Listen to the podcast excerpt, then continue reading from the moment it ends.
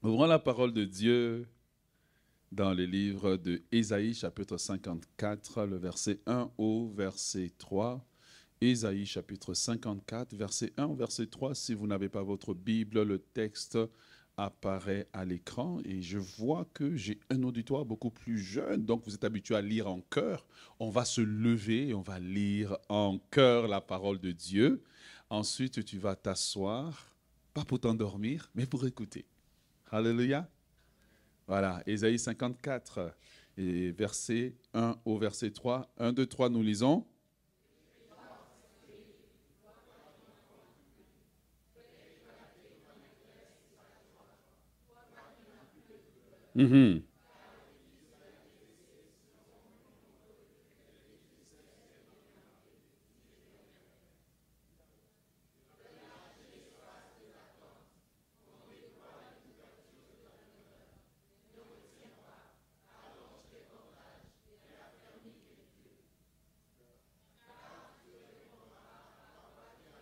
Mhm. Mhm.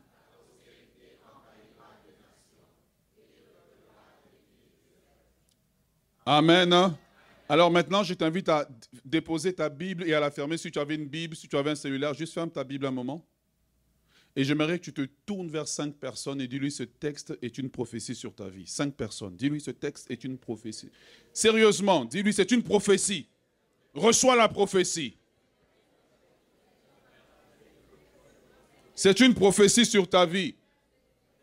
Mais quand tu lui dis, est-ce qu'il dit je reçois ou bien il te salue seulement? Oh, yes. Alors, le titre, on peut s'asseoir, le titre du message de, ce matin ou de ce jour, c'est que il y a de l'espoir dans le désespoir. Il y a de l'espoir dans le désespoir. Je ne sais pas comment tu es venu euh, aujourd'hui, je ne sais pas qu'est-ce que tu es en train de vivre, mais il nous arrive parfois que nous vivons des situations pour lesquelles nous avons l'impression qu'il n'y a plus d'espoir. J'ai passé une période de ma vie où c'était tellement difficile que j'avais arrêté de rêver. Et c'est dangereux lorsque une personne, en fait, ne rêve plus. Un des signes que ça va mal, c'est que tu rêves plus.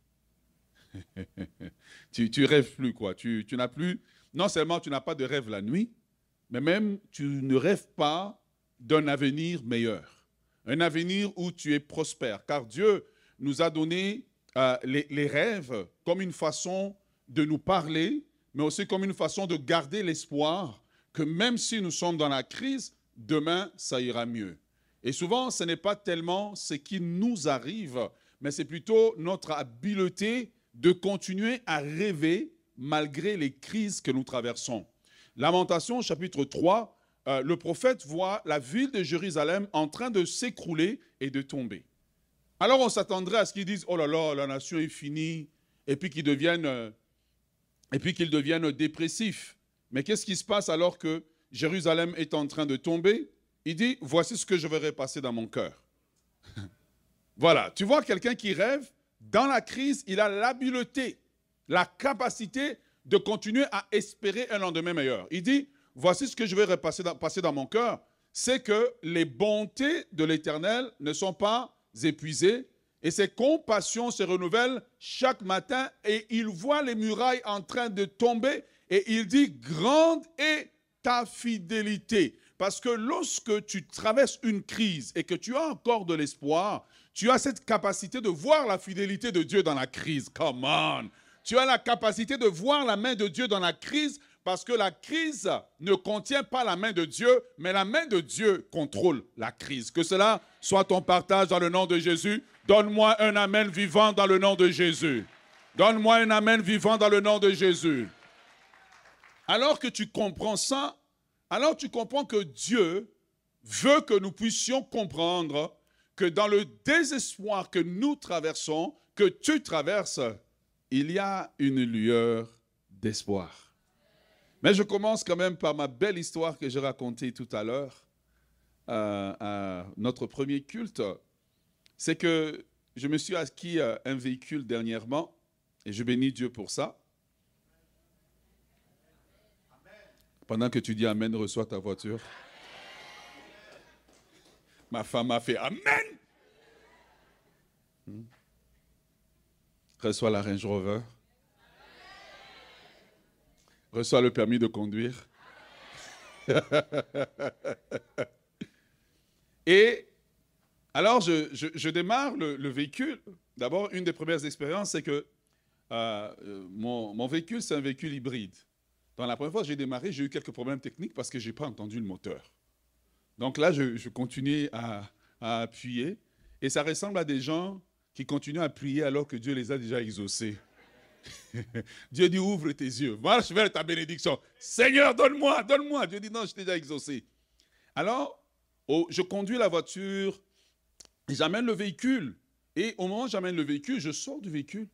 Et là, ça fait comme une affaire sur le, pare-brise. Ça m'envoie un signal. Ah, ça dit, vérifiez le fauteuil arrière. Ben moi, dans le fauteuil arrière, j'étais tout seul dans le véhicule. Est-ce qu'un esprit est entré dans le véhicule ou qu'est-ce qui s'est passé? Alors, en fait, je réalise qu'il y a un mécanisme de sécurité dans mon véhicule afin de pouvoir permettre de repérer si quand je quitte le véhicule, il y a un enfant qui est resté sur un siège de bébé. Et en fait, c'est une, mesure pour pouvoir éviter des, des accidents malheureux qui peuvent arriver d'un bébé qui a été, d'un enfant ou d'un bébé qui a été oublié. Pourquoi? Parce que, eh bien, dans l'histoire ici, euh, un peu ici au Canada, au Québec, nous avons eu euh, euh, des drames qui sont arrivés, et dont l'un des drames était arrivé le, le, 17 août 2016, où un papa était en train d'aller déposer un enfant à l'école qui avait sport, sport études, et il avait son deuxième petit enfant dans sa voiture, et il devait les emmener tous les deux. Donc, il devait déposer un à l'école, ensuite déposer un à la garderie, ensuite aller au travail. Alors, il est parti, il a déposé le premier enfant. Et il était tellement préoccupé par sa journée qu'il est parti avec le deuxième enfant au travail. Mais si au moins il était parti avec au travail, on se dirait que, ben, écoute, l'enfant, au moins, quand il est arrivé là, il a une, une, promotion, il commence sa carrière, il a sorti la garderie, l'université et tout, quoi.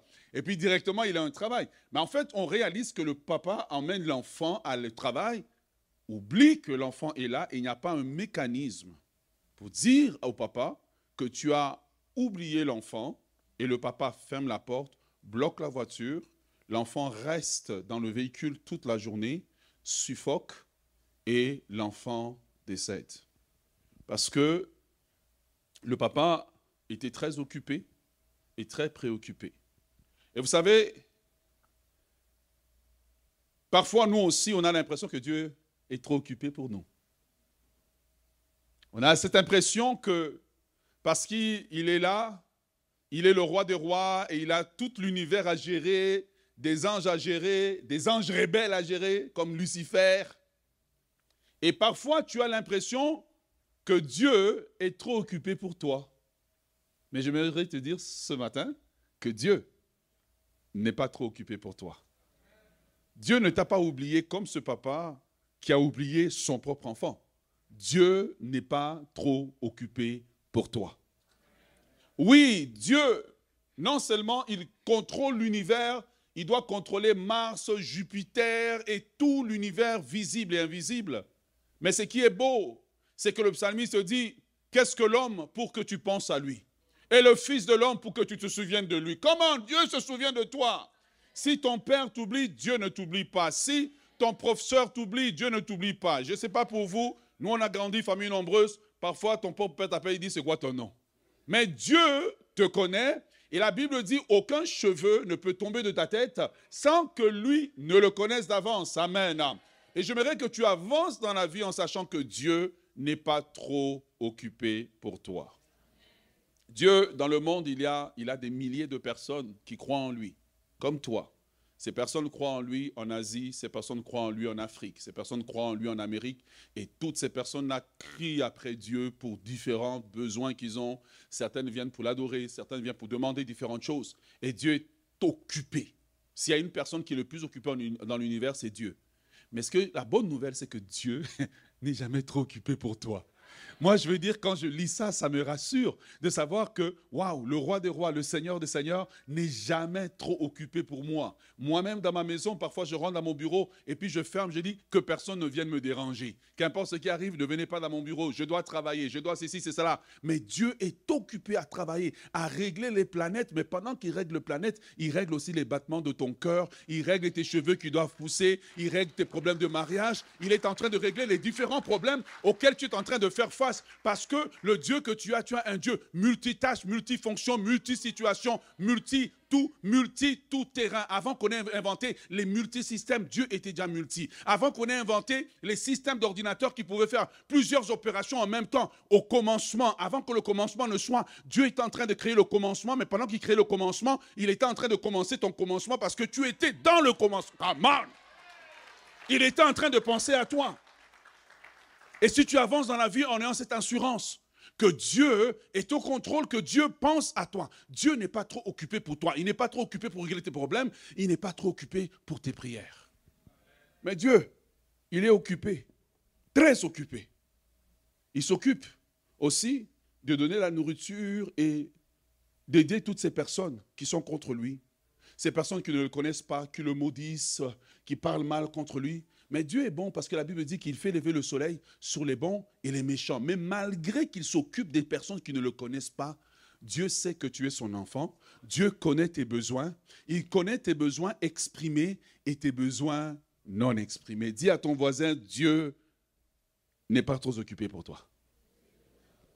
Si ton voisin a plus de deux chaises, c'est que tu es dans la mauvaise chaise.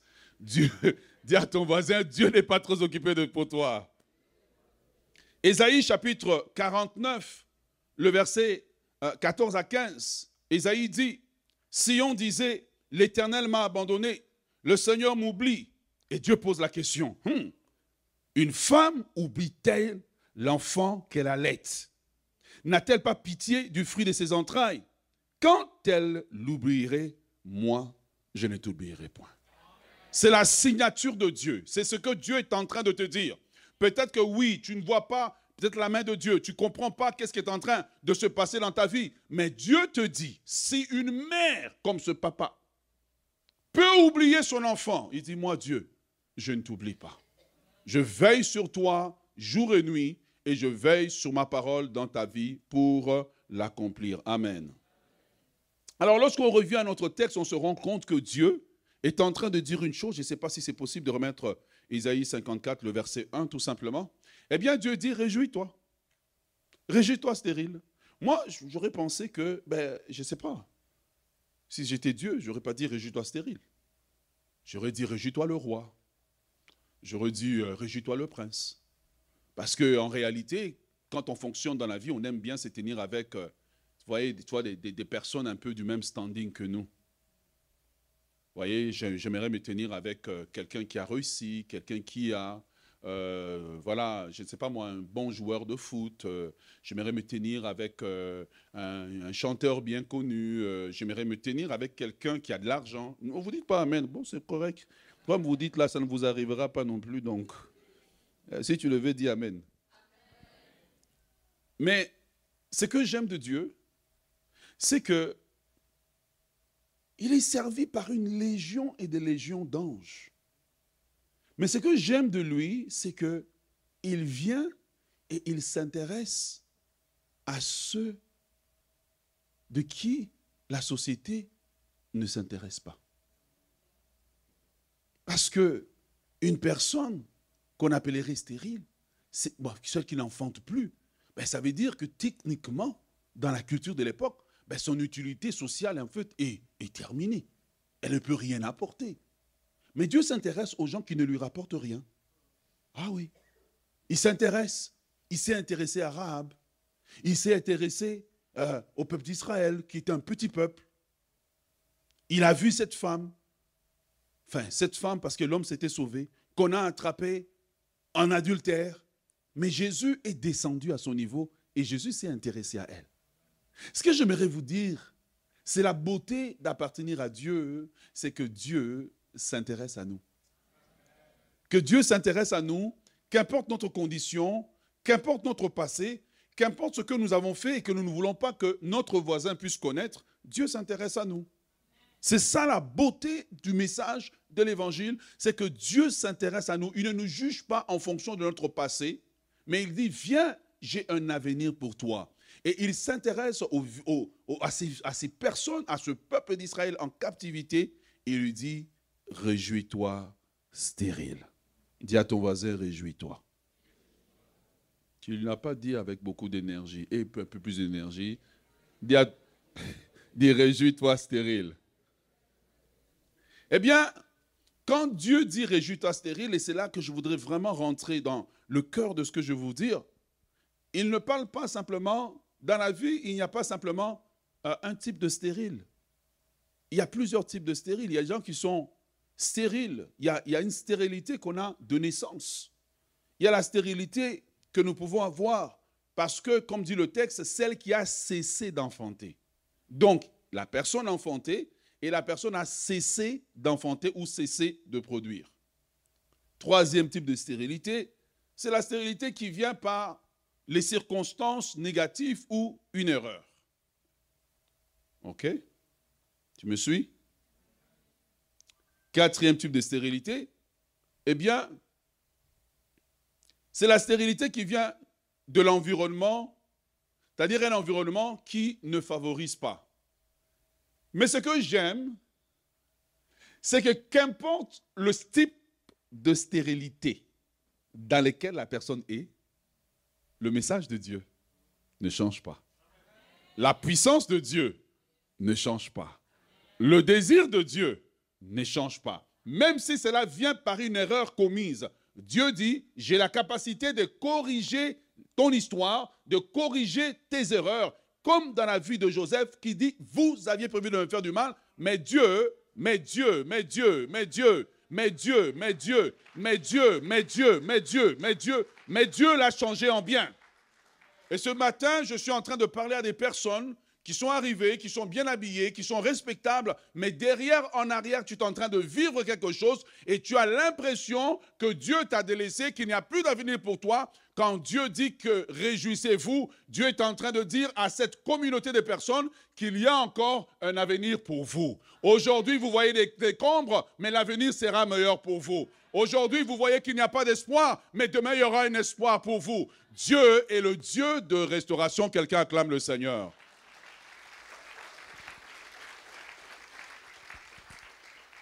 Alors, essayons de définir qu'est-ce que c'est que être stérile. Comme ça, on pose les bons fondements.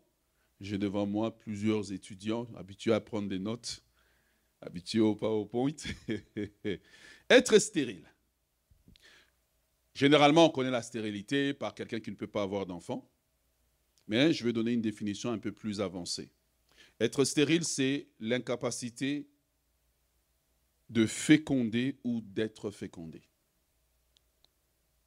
Quand l'environnement et les circonstances sont favorables, c'est l'incapacité de produire et de se reproduire. Être stérile, c'est être incapable de procréer.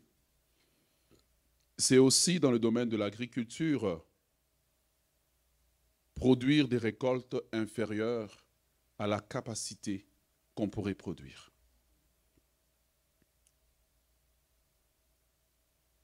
Être stérile peut aussi alors se définir comme l'incapacité de produire des résultats. Être stérile peut aussi dire dans le domaine de la, créativité, c'est manquer d'idées ou d'inspiration. Être stérile dans le domaine des sciences humaines ou euh, du développement, c'est l'incapacité de progresser. Donc vous voyez que quand Dieu maintenant vient, il dit réjouis-toi stérile, il n'est pas seulement en train de parler des gens qui ne peuvent pas avoir d'enfants, mais il parle aussi à des personnes qui, quand tu étais jeune, tu avais plein d'idées. Et aujourd'hui, c'est comme si ton cerveau est éteint. Il parle à des gens qui pouvaient produire beaucoup, mais qui aujourd'hui ne peuvent pas produire. C'est pour ça que je dis, la plus merveilleuse de choses, c'est que Dieu s'intéresse à nous. Et Dieu s'intéresse à toi. lorsque les gens ont jeté l'éponge sur toi. Et tu vois, le peuple d'Israël est en captivité à Babylone. Et quand ils sont en captivité, ben, Jérusalem est rasée, la nation n'existe plus. Mais ce qui est intéressant, c'est que Dieu s'en va les chercher dans la captivité avec un message d'espoir. Dieu s'en va les chercher dans leur péché avec un message d'espoir pour leur dire, il y a encore de l'espoir dans le désespoir. Pourquoi? Parce que quand moi je rentre dans ton désespoir, je suis l'espoir. Oh yes. Oh yes. Je suis l'espoir. Mais Dieu s'intéresse à eux. Et combien d'entre nous, nous avons eu des situations que nous avons vécues avec des amis qu'on pensait être amis, jusqu'à ce que ça chauffe et tu te rends compte que celui qui devait être ton ami t'a laissé tomber, t'a abandonné, ne, s'intéresse plus à toi, s'est retiré. Et le peuple d'Israël se retrouve en captivité. Ils ont l'impression que tout le monde les a abandonnés. Le temple est rasé. Ils n'ont plus la nation. Comment dire, il n'y a plus de sacrificateurs. Il n'y a plus de leaders pour conduire la nation. Et Dieu dit, moi je suis encore là. Et j'aimerais dire à quelqu'un que Dieu est en train de lui dire, moi je suis encore là. Tous t'ont abandonné, mais moi je suis encore là. Tous t'ont critiqué, mais moi je suis encore là. Je suis silencieux, mais je suis encore là. Je n'ai pas encore dit le dernier mot, mais je suis encore là. Je n'ai pas encore commencé d'agir, mais je suis encore là. Je suis encore là pour toi. Je n'ai pas honte de toi. Je n'ai pas honte de ton passé. Je n'ai pas honte de ce qu'on a dit sur toi. Je n'ai pas honte de ce que tu as fait, mais je suis le réparateur de brèches. Je suis celui qui répare la vie d'un homme. Je suis celui qui change le bien en mal. Je suis celui qui transforme la vie de quelqu'un. Si c'est ton partage, acclame le Seigneur ce matin. Je dis acclame le Seigneur ce matin. Lorsque tu as commis une erreur, lorsque tu as commis une erreur, j'aimerais te dire que Dieu ne te fouille pas, donc toi-même ne fouille pas Dieu. Ne fouille pas Dieu, reste avec Dieu. Dieu a besoin de toi et Dieu t'aime tel que tu es, il veut changer ta vie. Dieu dit dans ce passage, réjouis-toi, stérile. Mais de quel stérile il parle? Dieu aurait pu dire Réjouis-toi, roi. Il aurait pu dire Réjouis-toi, je ne sais pas, princesse. Mais il s'intéresse à des personnes qui sont abaissées. C'est pour cela que Dieu veut que nous aussi, en tant que chrétiens, on s'intéresse aux personnes qui n'intéressent personne. Ouais. C'est ça que Dieu veut. Il ne veut pas seulement que vous avez une église et vous priez seulement d'avoir des millionnaires. Dis Seigneur, donne-nous aussi des des pauvres. Donne-nous des personnes qui, n'intéressent personne. Mais quand on parle de stérilité, quand les Juifs parlaient de stérilité, ils employaient sept mots. Tu vois, on dit que les, Amérindiens ou les Inuits, pour dire le mot neige, ils ont plein de mots comme ça pour dire neige. Je pense qu'en québécois aussi, il y a plein de mots pour dire neige. Mais ils ont plein de mots. Pourquoi? Parce que les mots vont définir en fait la pensée. Et donc, ici, lorsque le peuple dit, Dieu dit au peuple, réjouis-toi stérile, il parle d'un certain type de stérilité. Dieu voulant, les autres dimanches qui viennent, je vais pouvoir définir encore les autres mots. Mais quand Dieu dit réjouis-toi stérile, c'est le mot hébreu akar. A-Q-A-R. Dis à ton voisin akar pas Agar, Akar. C'est le mot Akar. Akar signifie destruction, ablation des organes reproducteurs. Avoir les organes de reproduction, mais qui ne fonctionnent pas. En fait, ce mot est utilisé pour parler de Sarah, qui était la mère de Isaac, ou bien la femme d'Abraham, qui était stérile. Ce mot est utilisé pour parler de Rachel, qui était stérile. Ce mot est utilisé pour parler de la maman de Samson, qui était stérile. Qu'est-ce que cela veut dire pour nous? Akar veut dire, quand tu es frappé de la stérilité Akar, ça veut dire que en apparence, tu as tout en fait. Mais tu n'arrives pas à produire les résultats. Quand on te regarde, tu as fini comme ingénieur. Tu as fini comme, euh, je ne sais pas moi, euh, comptable.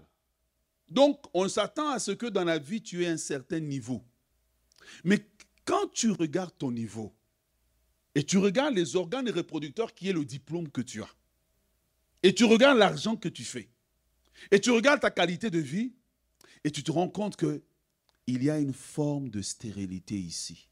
Est-ce que tu es avec moi? La stérilité akar veut dire que quand tu te regardes dans le miroir, tu es belle. Normalement, le type de beauté que tu as, à 20-21 ans, ton cas est réglé. Mais 30 ans approche, tu es rentré dans une série de jeûnes et prières. Parce que tu as les organes du mariage, qui est la face, ton beau caractère. Et tu te rends compte que malgré ce que tu as, tu as l'impression qu'au lieu d'avancer, tu es en train de reculer. La stérilité à car. Tu es ici et tu te compares par rapport à ta famille qui est restée dans ton pays. Et tu te rends compte que autant que tu étais pauvre là-bas, tu es arrivé ici. Malgré que tu travailles du matin au soir, tu as juste l'impression que pour toute l'énergie que tu dépenses, tu es toujours au point zéro.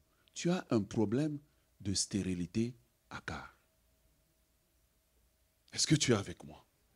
La stérilité à car, lorsqu'elle est ton partage, c'est que l'apparence est là. J'ai une amie qui a échoué un examen quand nous étions au collège. Son professeur le regarde et dit, mais pourtant tu as l'air intelligente. Est-ce que tu me comprends? La stérilité à car, c'est quand j'ai, j'ai l'air riche, je sens que je suis riche, mais je ne suis pas riche. Est-ce que tu es avec moi? La stérilité car, c'est quand j'ai l'apparence, j'ai tout en fait, j'ai ce qu'il faut, mais je n'ai pas, je n'obtiens pas les résultats de ce que je veux. Et beaucoup de gens souffrent de ça et ils ont l'impression de tourner en rond dans la vie parce qu'ils souffrent d'une forme de stérilité qui n'a pas été diagnostiquée. Or, dans ce que je vais prêcher dans les prochains dimanches, le but est de diagnostiquer cette stérilité, de l'éradiquer de ta vie, et par la grâce de Dieu, je te vois en train de prospérer. Par la grâce de Dieu, je te vois en train d'avancer. Et ce que j'aimerais te dire, c'est que Sarah a souffert de cette même stérilité, mais la Bible dit que Sarah a eu un enfant à 99 ans. Parce que qu'importe le stade avancé de cette stérilité, quand Dieu rentre dans l'équation, Abraham devient Abraham. Ah, ah. Sarah devient Sarah. Tu vois, quand Dieu rentre dans cette équation, il laisse lui-même son empreinte, son ADN. Ce que j'aimerais te dire, c'est que cette stérilité a été repérée dans ta vie par le Saint-Esprit et maintenant il y a une opération de déracinement qui est en train d'arriver. Sois avec nous les prochains dimanches parce qu'on va parler de différentes formes de stérilité que les gens sont en train de vivre. J'ai tout pour réussir. Bien-aimé, cette stérilité-là, je la connais bien. Ah oui. Un jour, je souffrais tellement. Je souffrais, je pleurais dans mon, sous-sol à la maison. Je pleurais devant Dieu. Je pleurais, je pleurais, je pleurais. Et pendant que je pleure, j'ai dit à Dieu, change ma condition.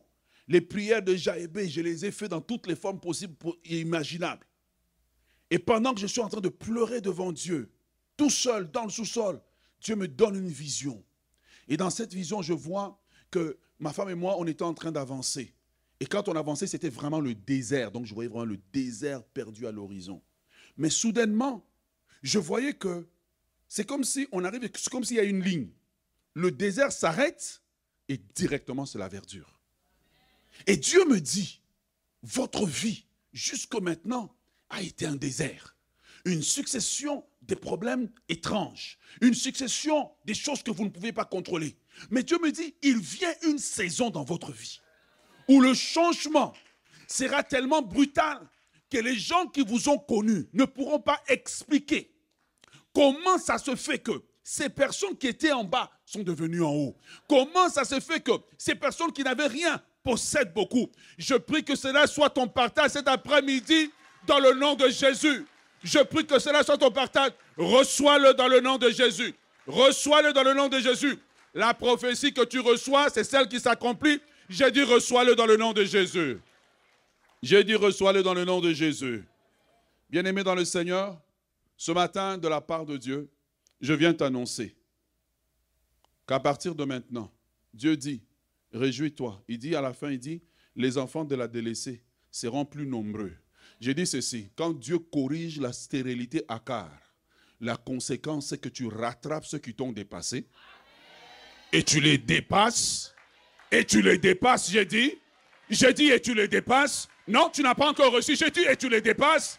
Et tu les dépasses. Et tu les dépasses. Ils ont un gros diplôme, mais tu les dépasses. Ils ont une maison, mais tu les dépasses. Ils ont une voiture, mais tu les dépasses. Car Dieu, lorsqu'il guérit la stérilité à car, Dieu te prend en arrière et il te met en avant. Car il dit dans sa parole que les premiers seront les derniers. Et j'ai vu Dieu le faire. Si Dieu l'a fait dans ma vie, si Dieu l'a fait dans ma famille, il le fait pour toi. Il le fait pour toi. Il le fait pour toi. Reçois-le dans le nom de Jésus. La stérilité à car. Lorsque Dieu guérit cette stérilité, cela me permet de t'annoncer que Dieu, lorsqu'il rentre, il corrige dans la stérilité à car même les erreurs du passé. Il corrige les, conséquences de ce que les hommes ont fait sur toi. Joseph vit la stérilité à car. Il a la parole. Et eh, Seigneur, la parole, le songe lui dit que tu es premier ministre. Mais la réalité lui dit, tu es esclave. Dieu dit, il n'y a pas de problème. Je rentre dans ton accar. Dis à Dieu, rentre dans mon accar. Rentre dans mon accar. Rentre dans ma stérilité. Change mon histoire. Réécris mon histoire. Corrige ma trajectoire. Dieu rentre dedans. Joseph dit plus tard, vous aviez prévu de me faire du mal. Mais Dieu l'a changé. Dis à ton voisin, Dieu change en bien. Dieu change en bien dans ta vie. Dieu change en bien dans ta vie. Oh yes. J'aimerais t'annoncer de la part de Dieu que tu seras un sujet d'étonnement. Que tu seras un sujet d'étonnement. J'ai toujours dit, quand tu t'assieds à côté de quelqu'un à l'église, de temps en temps, prends une photo. Parce qu'un jour, tu n'auras pas de preuves pour dire je le connaissais. je t'annonce de la part de Dieu que tu marcheras dans un tel niveau de gloire que des gens chercheront à avoir une photo avec toi. Tu vas marcher dans un tel niveau de gloire que les gens chercheront à avoir une photo avec toi. Tu avais rêvé ça un jour? Ah, ah. Mais quand Dieu brise la stérilité à car, quand Dieu la brise, tu commences à te promener en te cachant. Parce que ce jour-là, tu n'étais pas maquillé. Tu ne veux plus faire de photos. Il y a un niveau de gloire que Dieu veut déposer dans ta vie. Il y a une stérilité dans ta vie que Dieu veut briser. Cette stérilité, ton père l'a transportée, ta mère l'a transportée, ta grand-mère l'a transportée. C'est la saison où la stérilité à car est en train d'être démasquée et brisée dans ta vie. Dans le nom de Jésus, acclame le Seigneur. Ah oui. Vous savez ce que le diable fait, c'est qu'il prend un problème, il le cache comme s'il était naturel. Pour que tu l'acceptes comme étant un fait. Mais cette stérilité est démasquée et ta vie est en train de changer. Je déclare sur ta vie que tu seras un sujet de témoignage. Je déclare dans ta vie que les gens, les hommes vont voyager de loin. Les gens de ta famille là, les mêmes qui t'ont critiqué, les mêmes qui t'ont rejeté, ils vont voyager de loin pour venir voir. Est-ce que ce que nous avons entendu est vrai? Est-ce que cette personne est devenue ce qu'elle est devenue? Oui, tu seras un sujet d'étonnement. Esaïe dit, nous sommes un signe et un présage. Je déclare sur ta vie, tu seras le nouveau barème, le nouveau standard de ta famille. Oh yes. La question ici, ce qui doit te préoccuper, ce n'est pas comment cela se fera. Car l'ange dit à Marie, le Saint-Esprit viendra sur toi. Quand c'est impossible, le Saint-Esprit vient sur toi. Mais je veux que tu reçoives cette parole comme venant de Dieu, que Dieu brise une certaine stérilité dans ta vie. Que tu, n'auras plus l'air d'être prospère, mais tu seras. Tu n'auras plus l'air d'être marié, mais tu seras. Tu n'auras plus l'air d'être intelligent, mais tu seras. Reçois cela dans le nom de Jésus. Reçois cela dans le nom de Jésus. Il y a quelques années, j'étais là en train de prêcher et je disais, recevez le mariage. Certaines personnes étaient assises les bras croisés, d'autres recevaient. Ah, quand tu reçois, tu reçois. Hein. Alléluia. Comment sortir de la stérilité à car Vous devez combattre cette forme de stérilité dans votre vie. Ce que le diable veut, c'est de vous l'imposer, vous vous l'acceptez et vous le transférez aux générations à venir. La stérilité à car, elle se combat. Vous devez la refuser. N'es-tu pas fatigué? Hein? Regarde, je vais t'expliquer la stérilité à car. Tu vois, c'est quand tu as un sac de designer.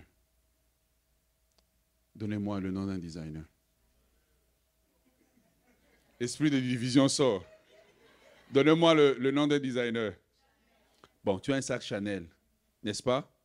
Mais c'est un faux. Mais tu, ne peux jamais en fait aller chercher un vrai. Tu désires le vrai. Il vient un temps où tu dois t'offrir ce que tu veux. Tu vois, tu t'offres, tu ce que tu veux parce que la Bible dit, l'Éternel a béni Abraham en toutes choses. Donc tu arrives à un point où j'ai envie de manger ça aujourd'hui. Je vais au restaurant. Je ne commence pas à regarder le moins cher. Non, j'ouvre seulement. J'ouvre seulement. J'ai dit j'ouvre seulement. J'ai dit j'ouvre seulement. Je mange. Je veux ça, je veux ça, je veux ça. Quand je mange, on t'apporte la facture. Tu n'as pas besoin de regarder. Tu sors la carte, tu donnes la carte. Reçois-le dans le nom de Jésus. Reçois-le dans le nom de Jésus. Que tout esprit de petitesse te quitte. Que tout esprit de pauvreté te quitte. Que tout esprit de limitation te quitte.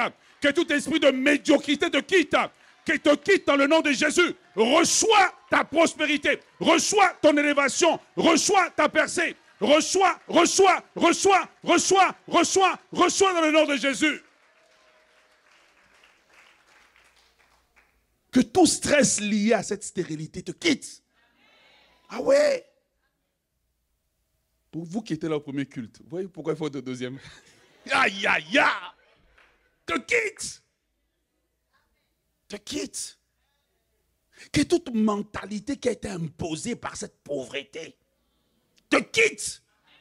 Mentalité qui veut que, hum, comme je ne prospère pas, d'autres doivent pas prospérer. Non Que tu arrives à un niveau où tu es tellement bien que quand quelqu'un a réussi, tu es le premier à venir le féliciter.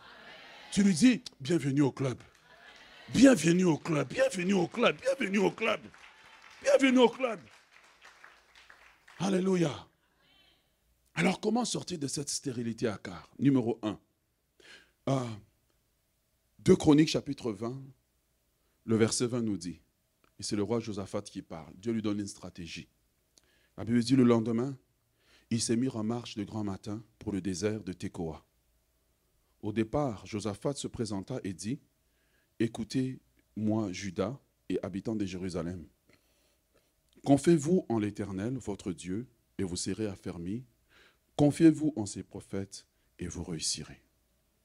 Voici la clé pour sortir de la prospérité à car. Ça, c'est une grande clé dans la parole de Dieu. La première clé pour sortir de la, prospérité, de la euh, euh, stérilité à car, c'est d'apprendre à se confier en Dieu. La Bible dit dans le livre d'Ésaïe que ceux qui se confient en l'Éternel renouvellent leur force. Donc, une des choses qui se passe lorsque tu te confies en Dieu plus que dans tes efforts, c'est que, un, ce qui t'arrive, c'est le mot hébreu Aman. Il dit, confiez-vous en l'Éternel et vous serez affermis. Donc, tu es affermi, tu es Aman. Tu es affermi, tu es stable. Tu es stable dans ta foi, tu es stable dans ton espérance, tu es stable, tu n'es pas ballotté à tout vent des circonstances. Isaïe dit, ceux qui se confient en l'éternel, j'aime bien en anglais, ils disent, those that wait upon the Lord. Ceux qui s'attendent au Seigneur, ceux qui attendent le Seigneur, il y a une chose qui se passe lorsque tu apprends à compter sur Dieu, tes forces sont renouvelées. Tu dors, mais ton sommeil est un sommeil de renouvellement. Ça, c'est la première des choses qui te permet de briser la stérilité. Car c'est l'habitude d'entrer dans la présence de Dieu, de demeurer dans la présence de Dieu et de juste rester là parce que tu as envie de quelqu'un qui veut de toi quand personne ne veut de toi, quelqu'un qui te sécurise, quelqu'un qui te donne des paroles de consolation, quelqu'un dont David a connu, il a dit, j'élève les yeux vers les montagnes, d'où me viendra le secours? Le secours me vient de l'Éternel qui a fait le ciel et la terre. Il ne permettra pas que ton pied chancelle, celui qui garde Israël. Le soir viennent les larmes, mais le matin viennent les cris d'allégresse. Quand tu apprends à demeurer dans la présence de Dieu, alors que tu es dans la pression des circonstances, alors tu commences à renouveler tes forces. Tu commences à être stable dans ta confession. Beaucoup de gens ne sont pas stables dans leur confession parce qu'ils n'ont pas développé l'art de demeurer dans la présence de Dieu. Ils n'ont pas développé l'art de rester longtemps dans la présence de Dieu. Numéro 2. Il dit, confiez-vous à une deuxième catégorie. Remettez-moi le texte si c'est possible. Il dit, confiez-vous. La première personne, c'est qui En? En l'éternel. Deuxième chose, il dit, confiez-vous en qui? Tu vois le problème de beaucoup de gens? Ils n'en croient pas dans les hommes de Dieu. Mais Josaphat dit, la stratégie de la victoire, c'est de reconnaître qu'il y a sur la terre des hommes de Dieu. Il y a sur la terre des prophètes de Dieu. Et quand je parle prophète, ce n'est pas seulement quelqu'un qui vient te raconter ce qui va arriver demain, mais ce que je te dis ici est une prophétie sur ta vie. Et si tu ne crois pas que je suis loin, si tu ne crois pas que je suis un prophète, malheureusement pour toi, tu vas manquer parce que la deuxième type de personne en qui il faut se confier, c'est l'homme qui apporte le message de Dieu. Tu dois le recevoir comme un homme de Dieu. Tu dois le recevoir parce que quand tu reçois un homme comme un homme de Dieu, la première des choses qui se passe, c'est qu'il y a un changement dans ta vie. Permettez-moi de vous donner cet exemple rapidement. Je vais essayer de le faire de façon très polie. Quand une femme mariée ou une femme, une jeune mariée, une jeune qui vient euh, de se marier, reçoit cet homme-là à la nuit des noces comme son mari, la conséquence, c'est qu'il y a une stérilité du stélibat qui est brisée, elle est fécondée. Oh yes. Celui qui tu reçoit féconde ta vie. Et si tu n'apprends pas à recevoir, à honorer le ministère qui t'apporte la parole régulièrement, mais tout ce que tu peux faire, c'est juste voir les erreurs, les manquements. Oh, aujourd'hui, il a changé les chaussures, il a trop de chaussures. aujourd'hui, il a... Non, non, non, non, non, non, non, non, non. Tu dois apprendre à dire, cet homme est un homme de Dieu. Oh yes. Oh yes. Et quand tu arrives à ce niveau, tu vas arriver même à un endroit où quelqu'un commence à mal parler contre ton passé. Non, non, non, ne parle pas contre ma source de bénédiction. Ne parle pas contre la bouche qui me bénit. Ne parle pas contre la bouche qui me nourrit. Tu apprends à honorer, à honorer ton pasteur comme étant un prophète qui part de la part de Dieu. Et par extension, toute personne qui se lève ici commence à enseigner. Tu reconnais que cette femme, cet homme est un homme de Dieu. Pourquoi? La troisième chose, c'est que non seulement tu reçois l'homme de Dieu, mais tu vas apprendre maintenant, quand tu sais le respecter, à recevoir ses paroles comme étant des paroles de Dieu. Tu vois, quand je prêche et que je dis recevez, certains pensent que je blague. Pourquoi? Parce que pour eux, peut-être, je suis un comédien, quelqu'un qui excite la foule. Je ne sais pas. Mais quand tu sais que cet homme, ce qu'il dit, arrive, tu me reçois autrement. Tu reçois la chose autrement. Tu reçois la chose autrement. Et c'est ça le secret de la percée. C'est ça le secret de la percée. Mais quand tu tombes dans une certaine familiarité, oh, ah, mais c'est le même pasteur avec qui j'ai rié là-bas. Non, là-bas, j'étais une autre personne. Tu vois le même policier qui peut te mettre en prison, ça peut être ton ami. Mais quand il a revêtu l'uniforme, quand il a revêtu l'uniforme, mais tu, tu, commences à respecter l'uniforme. Pourquoi? Parce que le vêtement détermine la fonction. Et il faut apprendre, quand tu écoutes une parole, une prédication, à la recevoir comme une parole venant de Dieu. Ah oui. C'est ta capacité de recevoir le message qui fait que Dieu dit, puisqu'il honore mon messager, puisqu'il honore mon message, je l'honore aussi.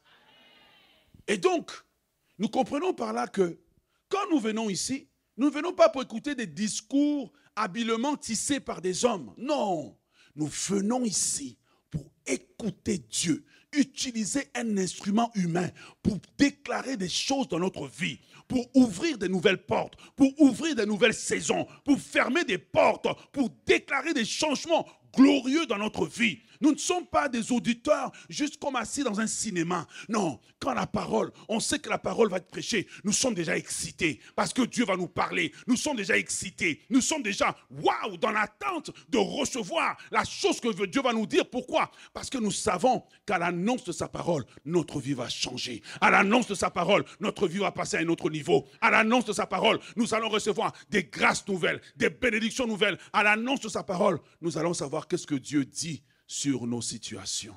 Quelqu'un acclame le Seigneur. Quatrième, et nous terminons par là ce matin. Tu vois, le, tout s'enchaîne. La quatrième chose pour briser la sérénité à car, sortez et mettez la parole en pratique. Tu vois, quand Dieu dit que le pauvre dit je suis riche, imagine je prêche, tu es pauvre, dis je suis riche, toi tu sors. On te dit, tu as une belle chaussure. Ah, mais j'ai juste acheté ça dans tel magasin. Voilà. Non, ce n'est pas à moi. Moi, j'ai cette habitude. Si tu me dis, je suis riche, je dis Amen. Parce que je ne sais pas. Dieu parle tantôt d'une manière, tantôt d'une autre. Est-ce que c'est Dieu qui me dit et moi je suis en train de refuser? Tu vois ce que je veux te dire? C'est qu'il faut apprendre à mettre la parole maintenant qui t'a été annoncée, déclarée en pratique. Amen la mettre en pratique. La mettre en pratique, c'est la magasiner dans tes pensées et la déclarer. La mettre en pratique, c'est poser des actions dans ta vie qui permettent à cette parole de venir à l'existence. Lorsque tu poses ces quatre actions, il va t'arriver ce qui t'arrive au peuple d'Israël. Nous terminons 2 Chroniques chapitre 20, le verset 5. Est-ce qu'on peut se lever?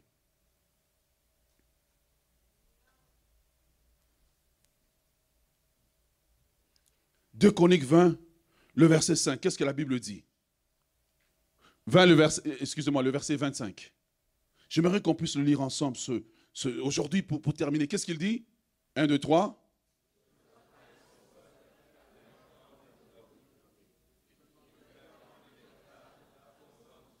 Hum, hum.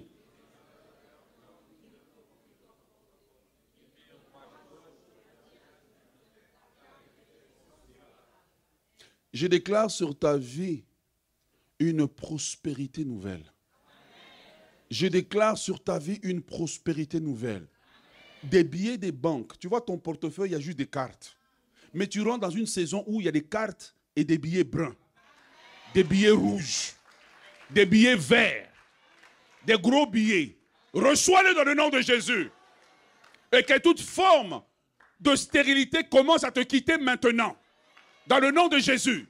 La conséquence, lorsqu'ils ont écouté, lorsqu'ils se sont confiés en Dieu, lorsqu'ils ont reçu le prophète comme étant un envoyé de Dieu, lorsqu'ils ont, ont reçu le message du prophète et qu'ils ont mis la parole en pratique, la Bible dit que pendant trois jours, pendant trois jours, je déclare sur toi trois jours de bénédiction. Je déclare sur toi trois jours de bénédiction. Trois jours où le ciel s'ouvre sur toi pour de nouvelles opportunités. Trois jours où tu vas recevoir des appels des employeurs. Trois jours où tu vas voir la gloire de Dieu. Reçois-le dans le nom de Jésus. Pendant trois jours, le simple fait de cette confiance en Dieu, le simple fait d'avoir écouté la voix du prophète, d'avoir reçu le prophète comme un homme de Dieu. Regarde, ils sont sur un champ de bataille, le prophète n'est même pas un guerrier mais ils le reçoivent comme étant quelqu'un envoyé de Dieu. Ton problème, c'est que tu ne sais pas recevoir un homme de Dieu. Reçois, apprends à recevoir. Et quand ils l'ont reçu, trois jours, Jésus arrive. Il croise Pierre dans la barque. Pierre, toute la nuit, n'a pas péché. Mais Pierre le reçoit comme un homme important. Jésus lui dit, allez en plein eau, jetez le filet. Qu'est-ce que Pierre répond? Il a reçu la parole. Non seulement la parole est entrée dans la barque, mais la parole est entrée en lui. Oh yes. Il a reçu, et la Bible dit, il dit sur ta parole, je jetterai le filet. Il est parti en pleine eau, pécher à un moment où personne ne peut pécher, personne ne veut pécher. il a jeté les filets parce qu'il a reçu l'envoyé de Dieu, parce qu'il a reçu le message de l'envoyé. La Bible dit qu'il avait une telle récolte que le bac commençait à couler. Il a appelé ses collègues. Ils ont essayé de tirer. Les collègues aussi étaient en train de couler. Il y a une prospérité. Il y a une nouvelle saison que Dieu veut enclencher dans ta vie, que Dieu veut enclencher dans l'Église. Mais ça ne dépend que de quatre choses que tu peux toi-même mettre en pratique dans ta vie pour voir le changement. Est-ce que quelqu'un peut donner une ovation au Seigneur ce matin? Ah, je t'ai pas encore entendu. Reçois la parole par des ovations. Reçois la parole par des ovations. Si tu crois que Dieu t'a parlé, reçois la parole par des ovations. Dis, je reçois cette parole elle est mienne, elle est mon partage dans le nom de Jésus. Alléluia, alléluia.